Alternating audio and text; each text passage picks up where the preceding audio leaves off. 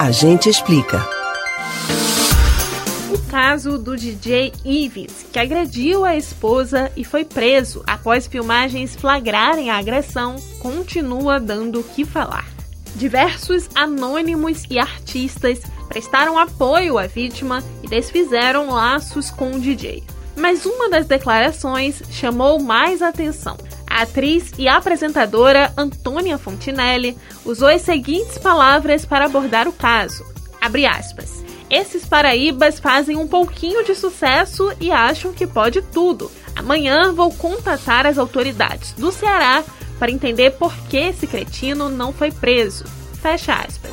É claro que a fala não passou impune. Além da polêmica nas redes sociais, a Polícia Civil da Paraíba determinou a abertura de uma investigação contra Antônia Fontinelli por xenofobia. Mas você sabe o que significa essa palavra? O que pode ser considerado xenofobia? Atenção, que a gente explica.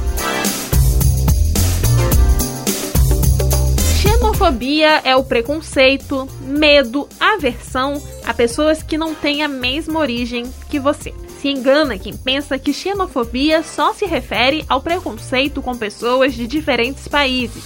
É considerado um posicionamento xenofóbico o preconceito com pessoas e grupos de diferentes localidades, etnias, hábitos e religiões.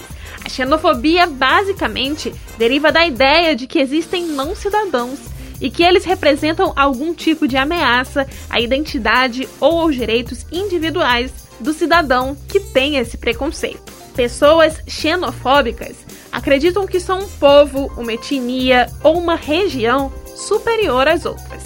São exemplos de xenofobia afirmações como as de que todas as pessoas de origem árabe são violentas, de que negros são preguiçosos, de que asiáticos são sujos e nordestinos burros. No caso citado no início do A Gente Explica, a atriz Antônia Fontinelli usou a palavra Paraíba como algo ruim, além de generalizar um grupo amplo como uma única coisa. Usar a palavra baiano como sinônimo de cafona também é comum na região sudeste. Um outro exemplo de xenofobia.